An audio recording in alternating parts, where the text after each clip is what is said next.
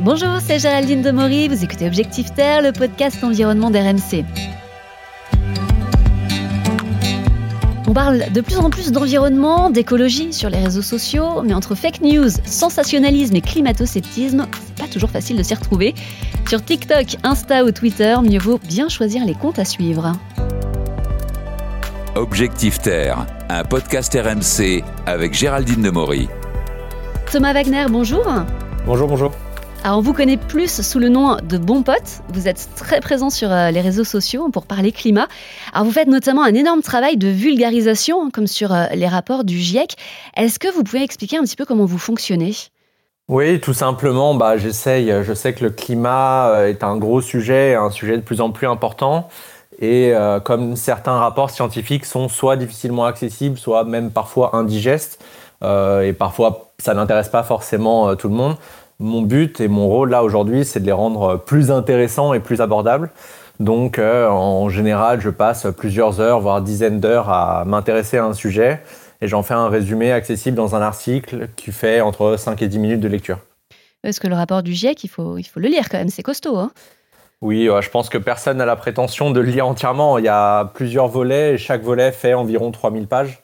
Donc c'est plutôt, on plonge dedans comme un, comme un dictionnaire. En gros, on a besoin d'infos pardon, sur euh, tel sujet, les océans ou les forêts ou le budget carbone, etc. Bah, on, on va dans le chapitre qui nous intéresse. Euh, tout lire, c'est impossible. Est-ce que vous voyez sur les réseaux sociaux euh, une évolution sur la manière de parler environnement avec par exemple des gens qui n'étaient pas forcément écolos à la base mais qui ont, qui ont changé, qui sont en train de changer? Alors sur les réseaux sociaux, je fais toujours attention aux bulles euh, qui, se créent parce qu'on a évidemment, enfin les algorithmes euh, poussent à ça. On a des, billets de confirmation. Enfin, si moi je mhm. m'en tiens typiquement aux lectrices et lecteurs de bons potes, je pourrais croire que euh, mhm. la France devient plus écolo. Mais dès que j'en sors un peu, je vois sur Twitter ce qui passe, je vois les influenceurs typiquement qui poussent à la consommation, voire la surconsommation, qui ont des millions de followers et qui sont applaudis et qui proposent un voyage en avion à l'autre bout du monde typiquement. Donc euh, je suis pas sûr vraiment que la tendance euh, soit bonne, mais euh, effectivement il y a quand même un intérêt. bah, enfin un bon pote est un bon exemple. sinon j'existerais pas, j'imagine. Que, que j'ai aujourd'hui, enfin tout réseau confondu, plusieurs centaines de, milliers de personnes qui suivent. Je pense que c'est quand même la preuve qu'il y a un intérêt. En tout cas, il y a, y a un sujet et on, a, on le voit quand même là, surtout après l'été 2022, qu'il y a de plus en mhm. plus de gens qui s'intéressent. Et d'ailleurs, vous interpellez euh, notamment les grandes entreprises, les grands groupes, hein, dès que vous voyez euh, du greenwashing euh, sur LinkedIn notamment. Alors généralement, vous n'y allez pas avec le dos de la cuillère. Est-ce que ça marche hein, quand vous faites comme ça des petits coups sur, sur Total, par exemple, sur BNP alors, est-ce que ça marche? Est-ce que ça fait infléchir l'entreprise?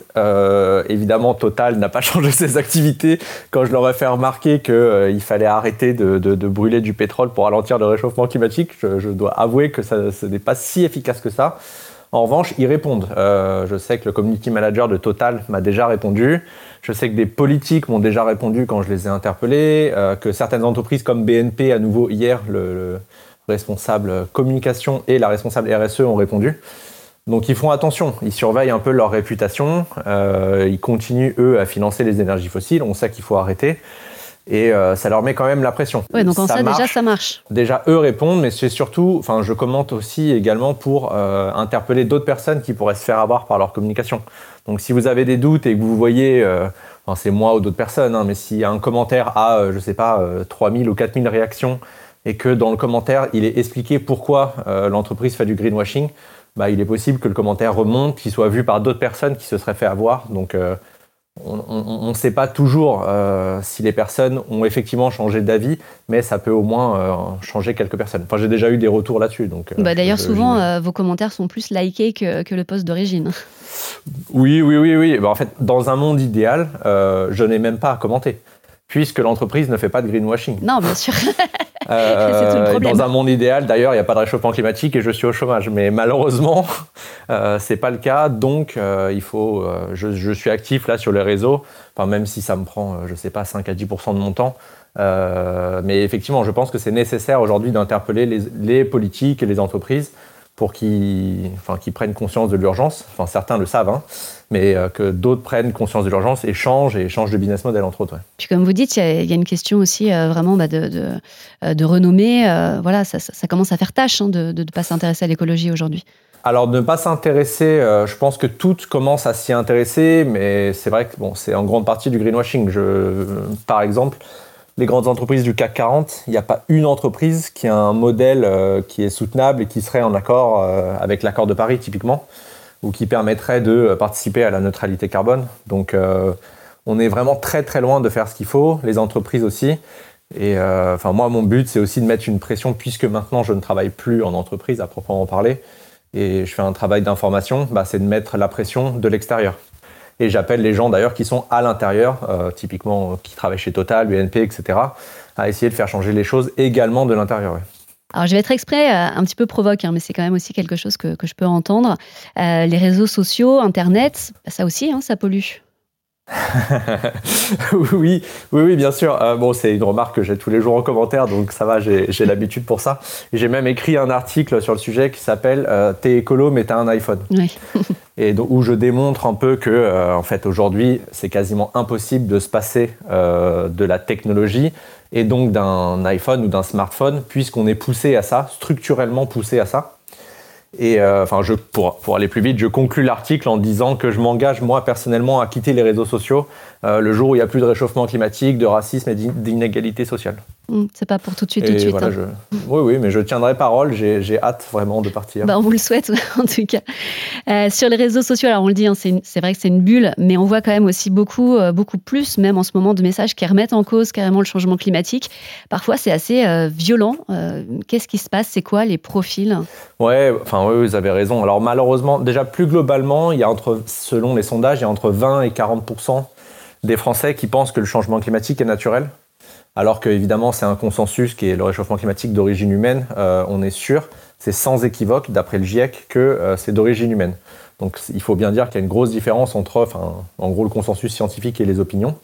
Et concernant les réseaux sociaux, il y a eu une étude en février 2023 de David Chavalarias et son équipe qui ont fait une analyse de plusieurs millions de tweets et qui ont remarqué qu'il y avait une recrudescence des climato-sceptiques, notamment depuis l'été 2022, où euh, certains groupes, et c'est plutôt des groupes politiques qui étaient avant euh, plutôt ce qu'on va appeler des complotistes anti-vax, donc ce n'est pas des personnes qui sont simplement contre les vaccins, mais c'est des personnes qui récupèrent des informations et mentent délibérément. Et donc ces personnes, une fois que le sujet du Covid a un petit peu disparu médiatiquement, pas disparu totalement de la circulation, mais euh, ça fait plus la une comme ça le faisait avant, bah, ils ont commencé à s'intéresser à un autre sujet et euh, bah, ils ont pris en cible le climat. Plus récemment, depuis 3-4 mois, euh, les scientifiques se font directement attaquer. Donc il y a des auteurs et des autrices du GIEC qui se font attaquer, insulter, puisqu'évidemment pour eux, euh, si vous pensez qu'il y a un réchauffement climatique, c'est vous le con, quoi. C'est mhm. pas l'autre.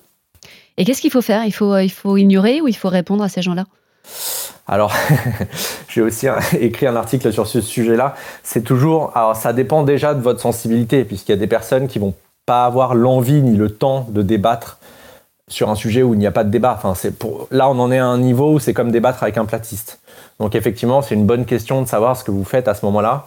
Moi, fonction de la personne, parce qu'on peut évidemment se poser des questions légitimes. Euh, on n'est pas, on n'a pas la science infuse.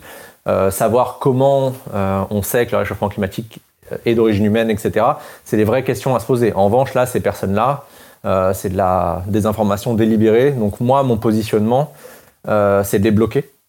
Parce que je vois que bah, c'est comme ça que marchent les algorithmes. En fait, à partir du moment où vous les bloquez, euh, c'est mauvais pour eux. Et le fait d'aller leur répondre, et à chaque fois qu'on va réfuter leurs arguments, et j'ai vu des scientifiques qui pensent bien faire, c'est ça, ça leur apporte de la visibilité au final. Bah, exactement. Euh, ça fait gonfler les algos, typiquement sur Twitter. Et donc, leur, leur tweet d'origine, euh, où ils confondent, enfin, ils disent par exemple, il a plu aujourd'hui, euh, il n'y a pas de sécheresse. Bon, voilà, c'est de ce niveau-là, ce genre de mhm. tweet. Mais le fait d'aller répondre et dire attention, ne pas confondre météo et climat, ou etc., bah, ils ne répondent jamais en fait. Ils prennent pas en compte les critiques, ils s'en foutent. Parce qu'en fait, la vérité n'est pas le sujet. Je vous propose une interview spéciale. Le climat, ça ne me concerne pas. Alors attention, je vais vous donner des phrases et vous devez répondre en quelques mots, hein, une phrase maximum. Alors ça sert à rien que je fasse des efforts, de toute façon mon voisin pollue plus que moi. On on ne se bat pas forcément pour les autres, mais on a un intérêt même nous-mêmes à changer, euh, y compris pour éviter la dissonance cognitive. Je peux prendre l'avion, Air France plante des arbres pour compenser. Alors ça c'est complètement faux, euh, c'est du greenwashing pur et simple d'Air France. Les États-Unis ou la Chine ne vont rien faire, si nous on fait quelque chose, on va se faire avoir. Alors la France euh, est effectivement prêt, enfin on peut dire que c'est 1% des émissions, ça dépend des façons, de la façon dont on compte. Mais la France doit aussi euh, atteindre la neutralité carbone et s'y engager. Donc on doit le faire euh, quoi qu'il arrive et il y a plein de co-bénéfices à le faire. De toute façon, on est foutu, il n'y a plus rien à faire. c'est pas vrai. effectivement, moins on va agir, plus les, conséquences seront catastrophiques, mais il y a un intérêt à agir pour limiter la catastrophe. Ah, j'ai une petite question bonus. Est-ce qu'il y a encore un petit geste pas très écolo que vous n'arrivez pas à arrêter? Euh, le zéro déchet. J'ai beaucoup de mal et je ne sais même pas si c'est une bonne excuse, mais je suis très très loin de faire le zéro déchet. Ouais, c'est pas évident, là je vous rejoins là-dessus. Alors revenons-en à Bon Pote. D'ailleurs, c'est venu, venu d'où ce nom Bon Pote alors bon pote, à la base, euh, c'était vraiment l'objectif, c'était de prendre un sujet, n'importe quel sujet de société, et d'en faire un résumé. Mais au début, je ne parlais pas que de climat et c'est venu vraiment petit à petit, voyant que euh, bah, le traitement médiatique était insuffisant et parfois mauvais, disons-le clairement. Donc je me suis venu vraiment axé à parler du climat et le nom vient aussi du principe de, euh, comme un pote en soirée qui vous dit, bon, tu as déjà un peu bu, beaucoup bu, mm. si tu continues à boire, ça va mal se passer.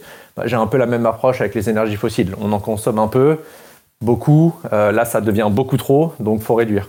C'est un, peu le rôle du bon pote. Euh, vous l'avez dit tout à l'heure, vous n'avez pas toujours écrit des articles sur l'environnement. Euh, qu'est-ce que vous faisiez avant? Alors, mon métier, c'est totalement autre chose. J'ai travaillé une dizaine d'années en finance. Et mon dernier métier était de mettre des algorithmes en place pour surveiller l'activité des traders. Donc je vous confirme que ça n'a rien à voir avec ce que je fais aujourd'hui. Ça a été facile de changer C'est quand même un sacré saut dans le vide. Alors facile, Bon, j'ai une situation plutôt de privilégié puisque je pouvais quitter mon travail et j'avais des sous pour, euh, pendant un an, écrire pour Bon Pote et je me disais que bah, si Bon Pote ne marchait pas, euh, je pouvais euh, potentiellement revenir en finance ou faire un autre métier. Facile, je dirais pas que c'était facile parce que j'ai quand même travaillé 7 jours sur 7 pendant 2 ou 3 ans là pour Bon Pote, à plus de 10 heures par jour. Donc j'ai quand même mis beaucoup d'énergie dedans mais euh, c'était pas euh, la, situation la plus désagréable au monde, euh, sachant que tous les matins je me levais, bah, j'apprends toujours là aujourd'hui tous les jours, et surtout je sais pourquoi je me lève. Enfin, mmh. je suis plus dans une entreprise que je considère pas éthique. donc voilà, j'ai l'impression de, là de, faire un travail d'utilité générale, donc c'est quand même plus agréable. Et ils ont compris vos proches, hein, parce que vous aviez une situation qui était confortable à la base. Hein. Euh, au début, non, bien sûr, parce que c'était pas la première fois que je quittais mon travail dans, ma jeune carrière. Euh, ils se sont dit, mais qu'est-ce qu'il fait encore? Il veut repartir euh, en vacances ou faire une autre activité, etc. je crois que maintenant, ils commencent à comprendre. Alors déjà, ils voient qu'il y a un problème. Et surtout, bah, ils voient que j'ai un petit peu de notoriété et de personnes qui me lisent, et même des amis d'amis qui, me lisent. Et je crois que ça, ça donne plus de valeur que Thomas qui quitte son travail euh, au tout début et on ne sait pas trop ce qu'il fait. Quoi. Oui, je pense qu'ils doivent être fiers quand même maintenant. Oui, il y en a. Oui, oui, un peu, ça va. Vous n'avez pas l'impression euh, des fois d'être un petit peu Don Quichotte face à, ces moulins? Ah bah c'est, je pense que c'est le c'est un sentiment partagé pour toutes les personnes qui se battent, enfin là pour limiter le réchauffement climatique et l'effondrement de la biodiversité. Mais je pense que ma situation euh, aujourd'hui est beaucoup, beaucoup, beaucoup plus facile que les personnes qui se battaient déjà il y a 20 ou 30 ans, où le consensus climatique était un petit peu moins clair, où il y avait clairement bah, une entreprise comme Total qui mentait, euh, qui payait des études pour euh, désinformer. Là, je pense que c'était plus compliqué. Aujourd'hui, enfin, le consensus climatique et scientifique pardon, est beaucoup plus clair, donc c'est plus facile de faire de la vulgarisation, je trouve. Euh, là maintenant, on voit un peu plus que c'est un combat politique, quoi. c'est peut-être la, partie la plus difficile, mais ouais. Bah justement, ce que j'allais demander, il y a ce consensus. Donc, qu'est-ce qui manque maintenant pour faire bouger les choses? Ah bah, on voit bien que l'information, alors l'information est nécessaire. Euh, bon, sinon je, je, changerai de métier. L'information est nécessaire, mais elle n'est pas suffisante. Euh, on voit bien que même si les personnes sont informées, ça ne veut pas dire qu'elles changent. Donc ça, c'est le premier point. Et il y a surtout une sorte de phénomène qu'on voit en ce moment une fois que les personnes apprennent et se rendent compte à quel point la situation est difficile, elle ne, enfin, il y a une sorte de déni qui se forme. Et il y a même parfois une sorte de réactance. Ça veut dire il y a tellement de choses à changer où l'information est si forte, la gravité de la situation est si forte que, enfin, je préfère me mettre la tête, enfin, la tête dans le sol, quoi, comme une mhm. autruche, plutôt qu'agir. Donc, il y a vraiment, il va falloir faire attention là au levier euh, puis il y a aussi une récupération politique euh, de certains partis politiques plutôt conservateurs euh, qui vous disent que si les écolos vous demandent de changer, c'est pour ils en veulent à vos libertés. Quelle liberté on a avec un été à 50 degrés? Enfin moi à 50 degrés, je fais plus rien. je veux juste être dans une salle fraîche et j'attends que la température tombe en fait. Donc ouais, au niveau liberté, c'est pas terrible. Il y a un changement nécessaire, mais c'est pas forcément une catastrophe. Mhm. Enfin, moi j'en suis un peu un exemple. Je prends mon exemple si besoin. Mais euh, j'ai changé pas mal de choses dans ma vie. Euh, je vais très bien et je suis même plus heureux aujourd'hui que je l'étais il y a quelques années. Merci beaucoup Thomas. Merci beaucoup. Et bravo vraiment pour votre euh, travail de vulgarisation, que ce soit sur les réseaux ou dans votre livre, tout comprendre presque sur le climat. Ah, les réseaux sociaux, c'est parfois une gigantesque jungle, mais c'est aussi une super vitrine pour parler du changement climatique, pour expliquer, sensibiliser un maximum de personnes et faire évoluer les comportements pour une planète plus verte. Vous venez d'écouter Objectif Terre, j'espère que vous avez aimé ce podcast. N'hésitez pas à vous abonner, nous sommes sur toutes les plateformes de streaming, le site et l'application RMC. À bientôt.